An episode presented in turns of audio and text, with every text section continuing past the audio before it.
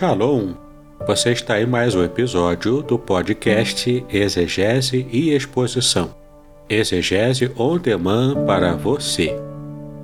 Aqui é o Davidson Pignon, sou mestre em Ciências da Religião, pastor congregacional, professor de exegese bíblica no seminário e também publisher editorial.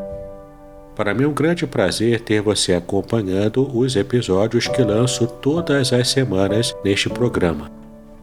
E aproveitando que você gosta de estudar a Bíblia com bastante profundidade, siga-me nas redes sociais e também conheça todo o material gratuito que eu tenho apresentado para o seu próprio estudo e aprimoramento bíblico.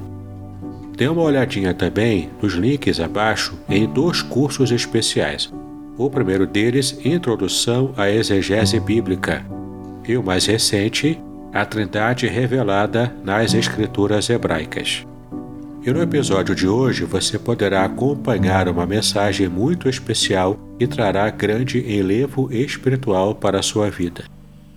Muito bem, quero convidar os queridos para que estejam abrindo a palavra de Deus no Salmo de número 23. Já é de conhecimento de todos nós que estamos lançando nesse mês de outubro um livro comentando exegeticamente, fazendo um comentário bastante aprofundado, palavra por palavra, do Salmo 23. De modo que vamos trazer apenas uma de, uma, de forma resumida aquilo que pudemos é, descobrir como revelação original do Salmo 23. De modo que eu quero convidar aos queridos para que estejam abrindo a palavra de Deus no Salmo de número 23, que é um salmo conhecido, é um salmo que conhecemos até mesmo de cor, mas muitas vezes, porque decoramos o salmo, porque o conhecemos de cor, nem sempre conseguimos entender todos os detalhes daquilo que o Senhor está nos dizendo como palavra dele com a leitura desse salmo. Então, convido a igreja para que esteja então lendo comigo o Salmo de número 23 que diz o seguinte: O Senhor é o meu pastor, nada me faltará. Deitar-me faz em verdes pastos, guia-me mansamente a águas tranquilas, refrigera a minha alma. Guia-me pelas veredas da justiça por amor do seu nome. Ainda que eu andasse pelo vale da sombra da morte, não temeria mal algum, porque tu estás comigo. A tua vara e o teu cajado me consolam. Preparas uma mesa perante mim na presença dos meus inimigos. Unges a minha cabeça com óleo, o meu cálice transborda. Certamente que a bondade e a misericórdia me seguirão todos os dias da minha vida e habitarei na casa do Senhor por longos dias.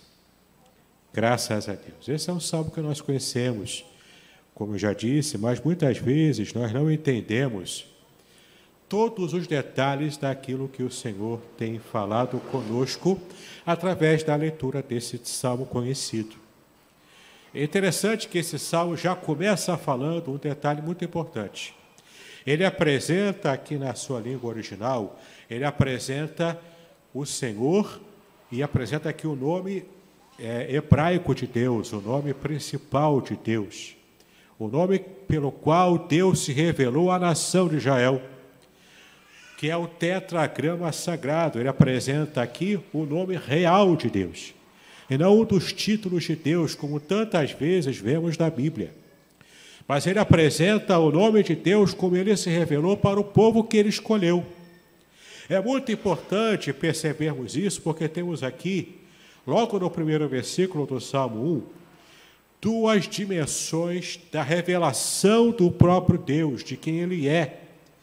Nessas duas dimensões que fazem uma, uma mensagem complementar a cada um de nós sobre quem de fato o Senhor é. Primeiro, ele se apresenta como Deus da nação de Israel. O Deus, portanto, que é comunitário. O Deus que abençoa quando há um culto comunitário. O Deus que abençoa quando estamos unidos num corpo só, como um grupo só, como povo de Deus, que está unido junto, recebendo as bênçãos do Senhor, recebendo o direcionamento de Deus, recebendo o cuidado de Deus. Nessa imagem que o Senhor traz dele como pastor, ele se revela então como o Deus da nação, o Deus que cuida do seu povo, que cuida das pessoas que fazem parte do seu povo, o Deus que se revela de modo comunitário. Isso nos abençoa, isso nos traz uma bênção muito grande de percebermos o quanto Deus se preocupa com cada um de nós. E não apenas um Deus comunitário, um Deus que trabalha com multidões, mas um Deus também que se revela de modo pessoal, de modo íntimo. Quanto Deus se coloca aqui como o pastor pessoal do salmista. E nós entendemos aqui que quem escreveu o Salmo 23 foi o rei Davi. Ele, portanto, tinha bastante experiência a tratar sobre essa imagem que ele traz aqui quando se compara com a ovelha que é cuidada, que é tratada, que é guiada, alimentada pelo seu pastor pessoal. Então, são duas dimensões da revelação de Deus, logo no primeiro versículo do Salmo 23. O Deus que se revela comunitariamente e o Deus que se revela de modo pessoal. É interessante porque vivemos dias em que as pessoas têm buscado cada vez mais uma individualidade, isso tem se refletido nas igrejas. Há grupos que se dizem cristãos, mas que têm criticado a igreja, têm falado para as pessoas deixarem de frequentar as igrejas, para que estejam em casa sozinhos pela internet, recebendo ali uma bênção espiritual de um culto virtual. Ora, lidamos com a virtualidade nesses tempos porque precisamos fazer assim devido a esse período de Covid, mas não, isso não é uma coisa permanente. Há alguma dificuldade em entendermos como que uma pessoa pode se sentir à vontade, querendo adorar a Deus apenas na sua individualidade, no seu isolamento pessoal, por opção, porque ele prefere assim, porque ele quer assim. Está, muitos inclusive estão demonizando a revelação específica que Deus faz de si mesmo na experiência comunitária. Deus se revela como Deus de toda a nação e também se revela como aquele Deus que pastoreia individualmente a cada um de nós. Então o Senhor é o meu pastor. Por isso, por Ele ser o meu pastor, eu estou plenamente suprido. Estou plenamente satisfeito. Eu não tenho reclamações. Eu não tenho por que ficar em chororô. Eu não tenho do que reclamar, porque tudo me é suprido. Nada me falta. Nada me falta porque Ele cuida de mim. Nada me falta porque Ele tem prazer em me ver feliz, satisfeito, abençoado. E com a minha vida espiritual, com a minha vida material, com a minha vida abençoada, eu consigo então testemunhar para outras pessoas do quanto eu sou bem cuidado pelo meu pastor, pelo meu Deus, por aquele que me ama. Então, jamais se esqueça, meu irmão, o Salmo 23, já, já no primeiro versículo, mostra Deus se revelando a nós de modo comunitário e também de modo pessoal.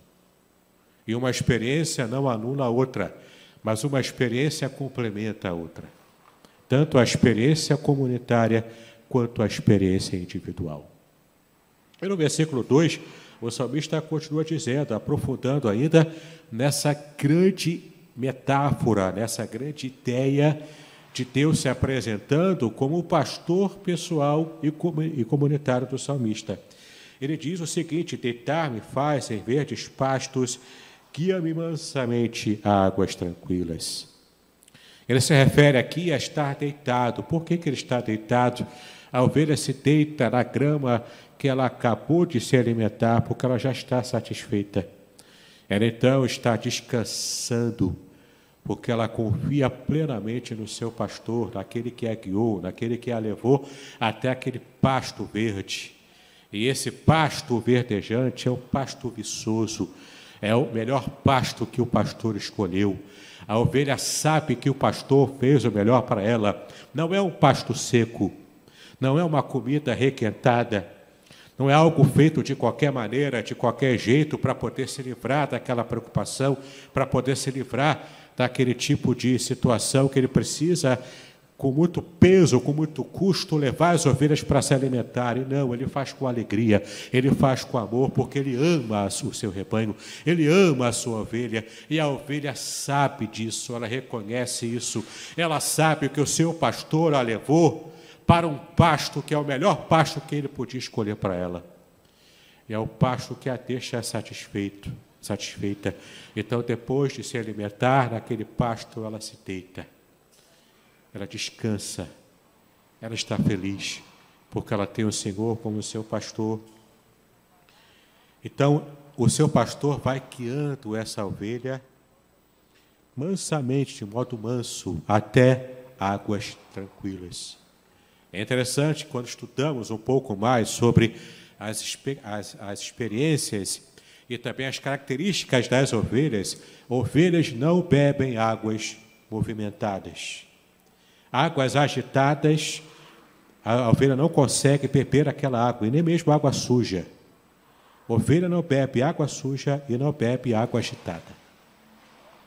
Mar caudaloso, ou então rio caudaloso, ovelha não consegue saciar a sua sede em rios assim. Ela precisa estar numa água limpa, tranquila, plenamente tranquila, para que aquela ovelha então possa saciar a sua sede. Especialmente num contexto em que o pastor estava guiando as suas ovelhas no meio de desertos. Ou encontrando oásis, ou então perto de um rio, ele encontra o local ideal, onde há pasto verde, onde há pasto novo, e também leva aquela ovelha para que ela possa beber de águas frescas, para que mate a sua sede, para que se refresque no meio de um calor insuportável do deserto. Então a ovelha está plenamente cuidada em todas as suas necessidades. Versículo 3: Refrigera a minha alma, guia-me pelas veredas da justiça por amor do seu nome. É interessante que a palavra que aparece no original em hebraico para refrigerar, não é de fato refrigerar, mas é restaurar a minha alma restaura a minha alma, restaura a minha vida, restaura o meu vigor, restaura a minha alegria, restaura o quanto eu posso ter uma vida feliz nessa terra. E Jesus se revelou, inclusive, no Novo Testamento como o bom pastor. O bom pastor que dá a sua vida pelas ovelhas. O bom pastor que também traz vida abundante. Porque ele disse que o ladrão veio para roubar, matar e destruir, mas eu vim para que tenham vida e vida em abundância. Ele disse isso em João capítulo 10, no versículo 10. E essa vida abundante, essa alma restaurada, essa alma completamente revigorada, não é apenas um remendo na nossa alma, não é apenas um remendo em nosso vigor não é apenas aquele remedinho que a gente fica um pouco mais animado, mas quando passa o efeito do remédio, a gente volta a ficar down, a ficar para baixo. Não é isso que o texto diz. O texto diz que a nossa alma, a nossa vida, o nosso vigor é completamente revigorado por Deus. É o novo rigor, é o novo vigor. É uma nova vida, porque Ele restaura completamente o nosso ser. Ele trata a nossa vida para que a gente possa, de verdade, estar reconhecendo o quanto precisamos, dependemos dele em tudo, para que possamos viver nesse mundo de desertos que nós atravessamos. Então, refrigera minha alma, restaura o vigor da minha alma, Guia-me pelas veredas da justiça por amor do seu nome. Aqui é uma revelação extraordinária também. A revelação de que essas veredas da justiça foram preparadas previamente por Deus, para que eu estivesse então é, sendo guiado por elas. Quais são esses caminhos aplenados? Esses caminhos justificados por Deus. Não é o caminho acidentado, não é o caminho cheio de pedras para machucar as minhas patas de ovelha. Não é o caminho todo tortuoso, todo é, é, propício para que eu estivesse me machucando, caído numa ribanceira ou algo assim. Mas é um caminho previamente escolhido, previamente preparado, com o meu pastor andando à minha frente, preparando o caminho, tirando todo o obstáculo, para que eu pudesse então seguir por esse caminho que ele preparou e vá sem grandes dificuldades, sem grandes dramas. O Senhor prepara de antemão os caminhos para que eu possa seguir por eles. Ele, portanto, vai à minha frente. Ele vai então trazendo esses caminhos aplainados, caminhos justificados. Caminhos também, o sentido também pode ser o caminho de justiça em termos morais para que eu possa estar buscando também aquilo que é correto fazer para agradar o coração de Deus. E não apenas o caminho que ele justificou, que ele preparou, que ele aplainou, para que eu pudesse andar por esse caminho, mas também um caminho que eu vou estar fazendo bem para outras pessoas. E então, com esse bem que eu faço para outros, eu estou então testificando o bem que o Senhor fez por, pela minha própria vida eu estou espelhando a bênção de Deus para outras pessoas também. Versículo 4, ele é bem emblemático, especialmente porque não entendemos o que de fato o texto do versículo 4 diz. O versículo 4 diz: Ainda que eu andasse pelo vale da sombra da morte, não temeria mal algum. Já de cara eu preciso dizer para os irmãos que essa expressão vale da sombra da morte não é assim que está no hebraico. Embora seja uma tradução possível, literalmente não é assim que está na língua hebraica. Na língua hebraica diz: ainda que eu andasse por um vale tão escuro quanto a morte. Aqui a ideia é de uma escuridão que atemoriza o coração da ovelha. E o motivo é muito simples. O pastor que anda na frente, que prepara o caminho da ovelha, que está guiando a ovelha em amor, ele não vai levar a sua ovelha para andar por um vale que está associado à morte. Ele não faz assim. É contra o caráter de Deus como pastor de Israel. É contra o caráter de Deus me levar para um lugar onde eu vou encontrar a morte. Não é isso que o texto está dizendo. O texto está dizendo que o vale é escuro e a associação dessa escuridão com a morte é a ovelha atemorizada que faz. Mas olha que interessante o que o próprio versículo nos fala. Ainda que eu andasse por esse vale que é escuro, que, me, que me amedronta, que faz eu pensar na morte, eu não preciso ter medo. Por que, que eu não preciso ter medo? Porque a morte não vai chegar até mim. Porque o meu Deus, o meu pastor, o meu Senhor, Ele me guia e se Ele está comigo, eu sei que esse é o caminho onde há proteção, onde há vida e não a morte. Então eu estou assustado com a escuridão. Mas mesmo essa escuridão que me assusta, que me atemoriza, ela não domina o meu coração, porque o meu pastor está comigo. E quando pesquisamos ainda mais, percebemos que esse esse vale da sombra da morte, ele é um lugar real. Onde o trajeto próximo aos rios, lá em Israel, o pastor vai levando as suas ovelhas para os pastos, para lugares onde há água.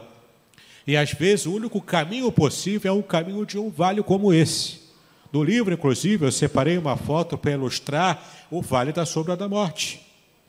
E a ovelha vai passando por esses vales, por esses caminhos que, com a, a luz do sol não chegando em certos vãos, Aí a, a ovelha acha que ela está num vale escuro, isso atemoriza o seu coração. Mas então ela se lembra: o meu pastor está comigo. O vale é escuro, me assusta, mas eu confio nele. Eu sei que ele escolheu esse caminho porque ele é o melhor para podermos chegar lá no final, no, no, no mato verde e na água tranquila. Então eu estou tranquilo, porque o Senhor me guia. Queridos, há situações em nossa vida que nos atemorizamos. Acha que nunca, nesse período em que enfrentamos o Covid ainda, nós ainda estamos no meio dessa luta, mas o Senhor tem mostrado para nós que, apesar de tudo, Ele está conosco. O vale nos assusta. O vale é escuro e nos assusta. Mas apesar de todo o susto que recebemos, nós precisamos lembrar: o meu Senhor, o meu pastor está comigo. Eu não preciso temer mais nada. Quantas vezes enfrentamos a doença, a enfermidade, enfrentamos inclusive o luto da morte de um ente querido. Ontem mesmo, durante a parte da tarde, tivemos lá no cemitério trazendo as nossas condolências à nossa irmã Dalma. Ela perdeu a sua irmã Selma, Selma Regina. Claro que nós ficamos tristes, claro que nós sofremos. Claro que aparentemente a nossa irmã Selma ela estava, é, esteve sucumbindo nesse vale da sombra da morte. Mas com toda a fé que nós temos em nosso coração, nós podemos dizer, não apenas para nossa querida irmã Dalma, mas também para cada um de nós que enfrentamos dificuldades, inclusive o luto em nossa vida. Aquele que pertence ao Senhor, aquele que está vivendo em aliança com Deus, esse não enfrenta puramente esse vale sombrio da morte. Ele, na verdade, está recebendo de Deus a benção da vitória final que já está reservada, que já está guardada. Então, a nossa irmã Selma, ela está na presença do Senhor. Ela já está acolhendo mais do que nunca os pastos verdes e as águas tranquilas. Ela já está descansando na presença de Deus. E um dia nossa irmã voltará a viver, ela ressuscitará e ela receberá cada vez mais os abraços daqueles que também venceram juntamente com ela. Porque lá em Apocalipse nós lemos que ao vencedor esse receberá a coroa da vida. Glórias sejam dadas ao nosso Deus. Não há vale da sombra da morte para aquele que pertence ao Senhor. Nós nos assustamos sim, porque somos humanos, somos feitos de carne e osso. Mas então nos lembramos, olha, o Senhor está comigo, então todo aquele susto inicial ele se desfaz. Porque o Senhor está nos guiando, está nos abençoando está cuidando de cada um de nós. Então, ainda que eu andasse pelo vale da sombra da morte, não temeria mal algum, porque tu estás comigo, a tua vara e o teu cajado me consolam. A vara para que esteja protegendo a ovelha dos perigos da estrada, dos animais que querem matar e trucidar a ovelha, e o cajado para que esteja então puxando a ovelha contra se desgarrar quando ela se desprender do rebanho. Então o cajado, o pastor usa aquele cajado, e tanto a vara quanto o cajado são instrumentos visíveis para a ovelha do cuidado, do amor, do apreço do seu pastor para cada uma delas. E agora no versículo 5 nós percebemos uma mudança brusca da imagem que o Salmo 23 nos traz. É uma imagem diferente. É uma cena diferente mas a mensagem é a mesma. A mensagem é uma só. No versículo 5, nós vemos aqui: Preparas uma mesa perante mim na presença dos meus inimigos. Aqui o salmista Davi sai dessa imagem belíssima da ovelha e do seu pastor, e aqui ele começa a falar de Deus como anfitrião, que recebe com cuidado, recebe com carinho, recebe com fartura, com generosidade, também está é, estendendo a sua proteção para um peregrino que está fugindo de inimigos. No livro eu também falo sobre essa, essa explicação, sobre quem, quem é esse peregrino. Algo um pouco técnico que eu não quero é, gastar o nosso tempo nessa mensagem com essa explicação, mas você vai entender quem é esse peregrino, por que, que ele foge de inimigos, e por que é importante para ele estar sentado aqui à mesa de Deus como esse bom anfitrião, cuidando dele, trazendo comida para ele, trazendo o banquete, na verdade, para ele. E esse banquete, meu querido, minha querida, é, ele é feito, ele é oferecido pelo próprio Deus. O próprio Deus que trabalha oferece esse banquete para o salmista. E não é um banquete qualquer, é o banquete do rei. E esse banquete do rei é oferecido ao salmista na presença dos inimigos dele. Você quer ver algo pior para alguém que odeia outra pessoa? É você ver essa pessoa odiada em melhor situação do que ela própria. Aqui, o inimigo que odeia o salmista estava aqui testemunhando da proteção, do cuidado de Deus, da fartura de Deus sendo oferecida àquele que essa pessoa odiava. Isso é pior do que a morte.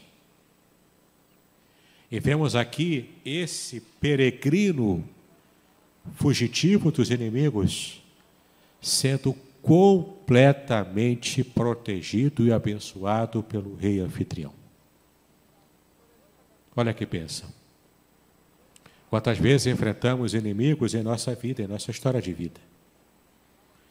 Seja inimigos profissionais, sejam concorrentes numa, numa empresa, seja alguém que está de olho no seu lugar no emprego, seja um invejoso, uma invejosa. Hoje em dia, nesses tempos de internet, haters para cá, haters para lá, o ódio vai pululando na internet. Somos cuidados por Deus, inclusive em situações que enfrentamos como essas. E Deus nos apresenta a vitória, porque é a glória que Ele preparou para cada um de nós.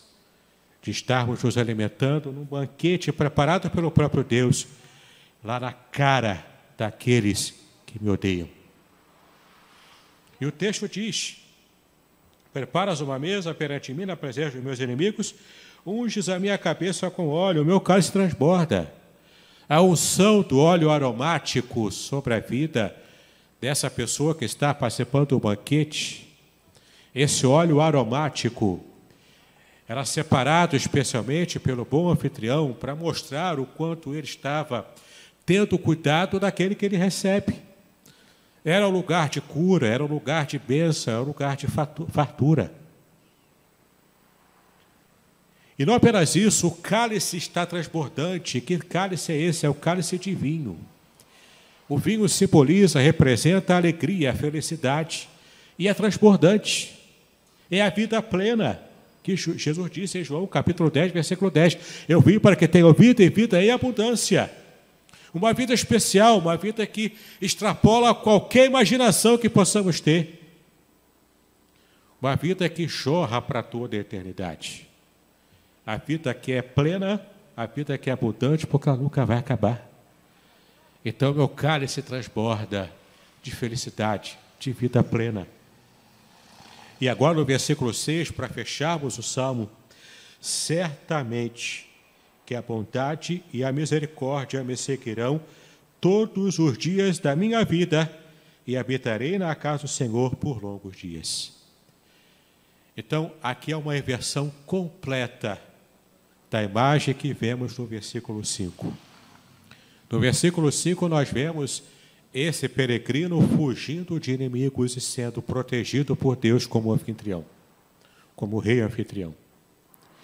Agora, no versículo 6, ele diz que eu não vou ser mais perseguido pelos meus inimigos, mas são as bênçãos do meu anfitrião, do meu amigo anfitrião, do meu Deus, e que vão perseguir a, a mim. Ou seja, nós não precisamos correr atrás de bênção aqui, fazer campanha de, de, de bênção de sete semanas, subir monte, descer monte. Subir escadaria de igreja é, é, de joelhos, nada disso. Nós, nós não corremos atrás de bênçãos. Quando temos um relacionamento com Deus, quando amamos ao Senhor, quando servimos ao Senhor, as bênçãos do Senhor é que correm atrás de mim. Elas é que me perseguem. A bondade e a misericórdia de Deus me seguirão, me perseguirão. É assim que está no hebraico, elas me perseguirão. Deus trocou aquele que me persegue, meu inimigo que queria a minha morte, que me perseguia, ele não me persegue mais, porque Deus já resolveu isso para mim. Agora quem é que me persegue? São as bênçãos de Deus, são as misericórdias de Deus. É a graça de Deus sobre mim, ela que me persegue, ela que me abençoa, ela que me cura, ela que me traz vida. Eu não preciso ter medo de nada, nada me falta, eu não preciso reclamar de nada, simplesmente porque eu amo ao Deus que cuida de mim em tudo o que Ele faz. E é um prazer para mim estar na casa do Senhor, retornando à casa desse meu anfitrião, desse meu rei anfitrião, amigo, está retornando sempre que eu posso, por longos dias. Eu confio nele, eu sei que ele me abençoa, eu sei que ele cuida de mim.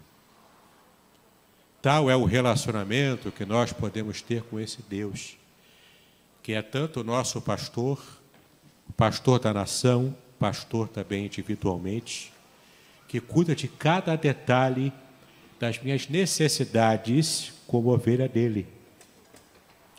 E também como esse rei, anfitrião, amigo, que se preocupa comigo, que quer a minha segurança e que me traz a vitória inesperada, inclusive sobre os meus inimigos. Enfrentamos lutas na vida, sim. Mas não enfrentamos essas lutas sozinhos.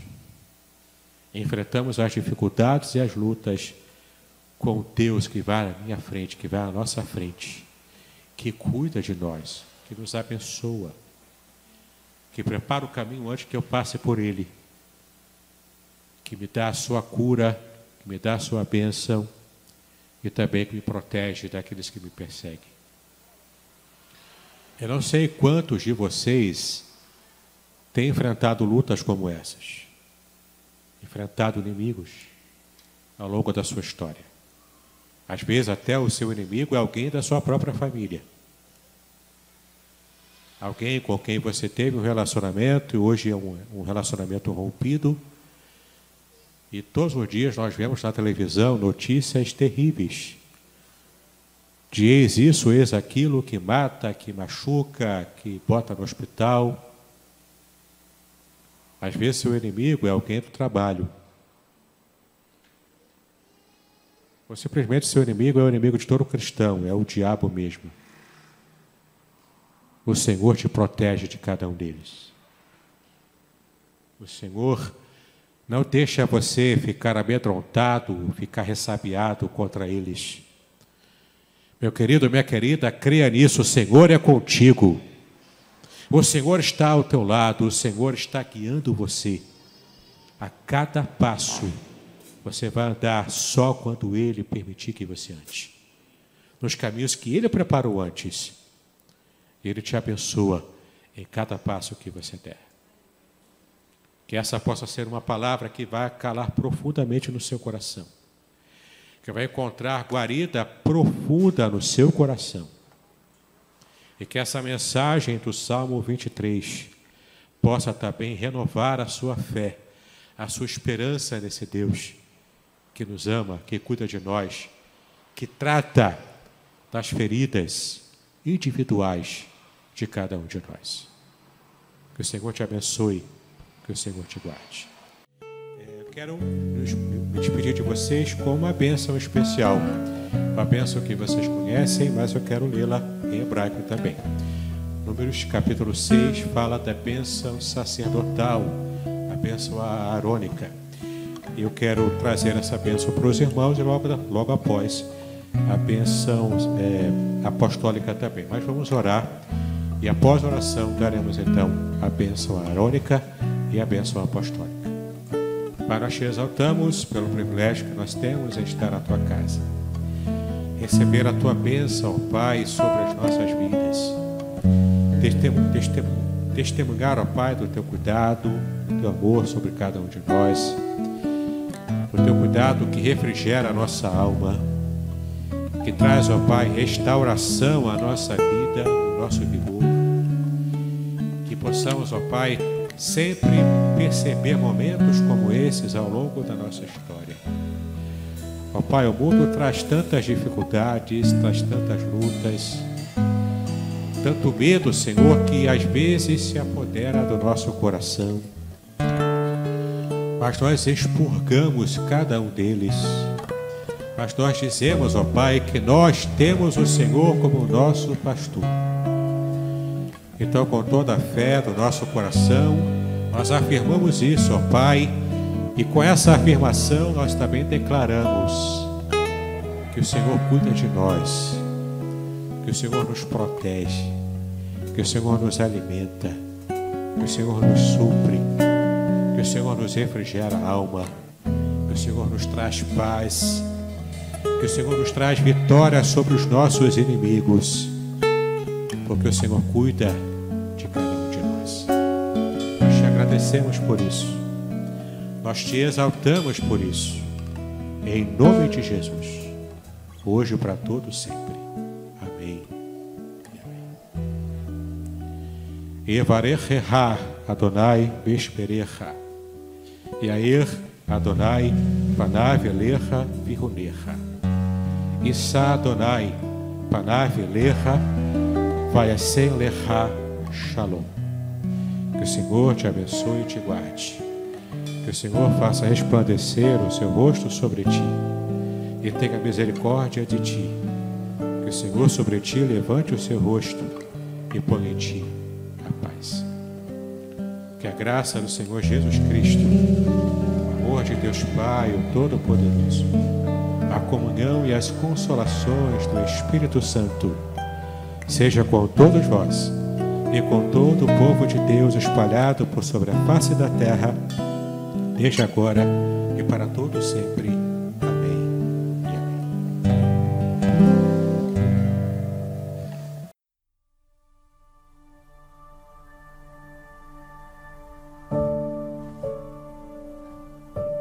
Shalom! Você está no podcast Exegese e Exposição.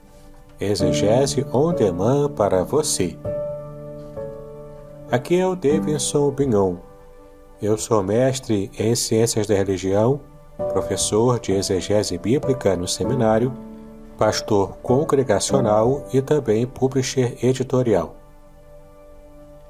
Eu ajudo pastores e líderes cristãos a fazer estudos bíblicos na igreja sem ter problemas com interpretações erradas. Então, se você está pensando em compreender a sua Bíblia com segurança, não deixe de assistir a mais episódios como este aqui. Muito bem, então assine o canal, acione o sininho, curta, comente e também compartilhe. Você poderá me dar uma força me ajudando a ampliar o alcance com os estudos bíblicos de qualidade na internet.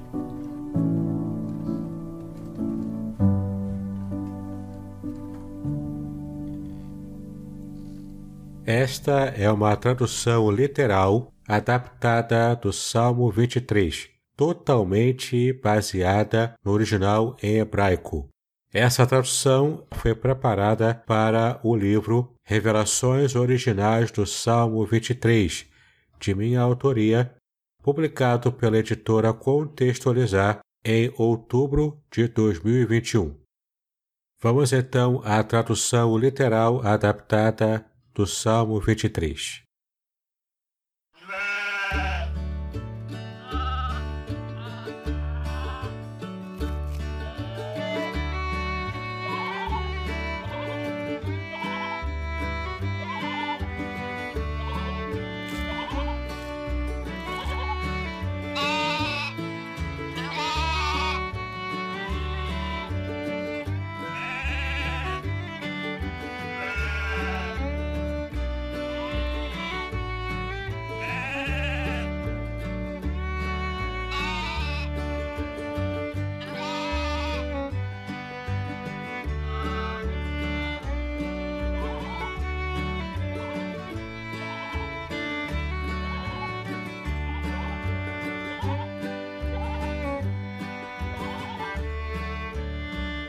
Cântico sobre Davi.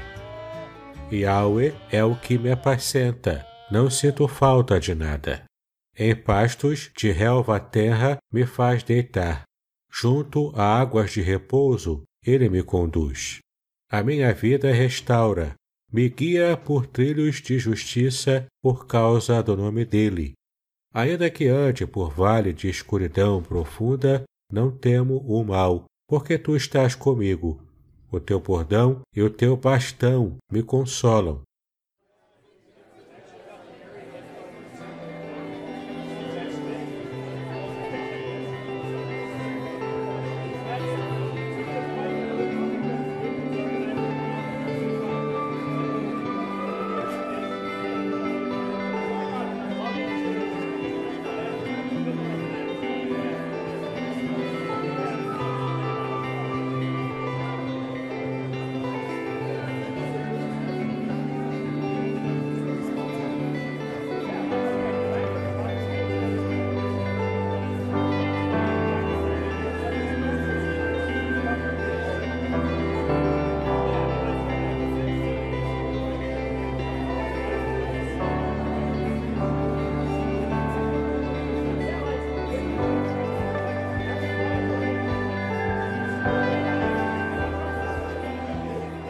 Preparas perante mim uma mesa de fronte aos que me hostilizam. Untas com óleo a minha cabeça, o meu cálice transborda. Certamente, bem e benevolência me seguem todos os dias da minha vida, e retornarei à casa de Yahweh por uma longa duração de dias. Você quer conhecer cada detalhe do que essa tradução literal do Salmo 23 traz na sua língua original? Adquira o livro Revelações Originais do Salmo 23 de minha autoria. Eu tenho a certeza de que você vai ser ricamente abençoado com cada pepita de ouro que eu pude estar minerando e compartilhando com você, versículo por versículo, palavra por palavra. Acesse o site www.contextualizar.com.br e saiba mais sobre o livro, inclusive baixando gratuitamente uma degustação para que você veja o que de fato te espera com a leitura desse livro enriquecedor e abençoador.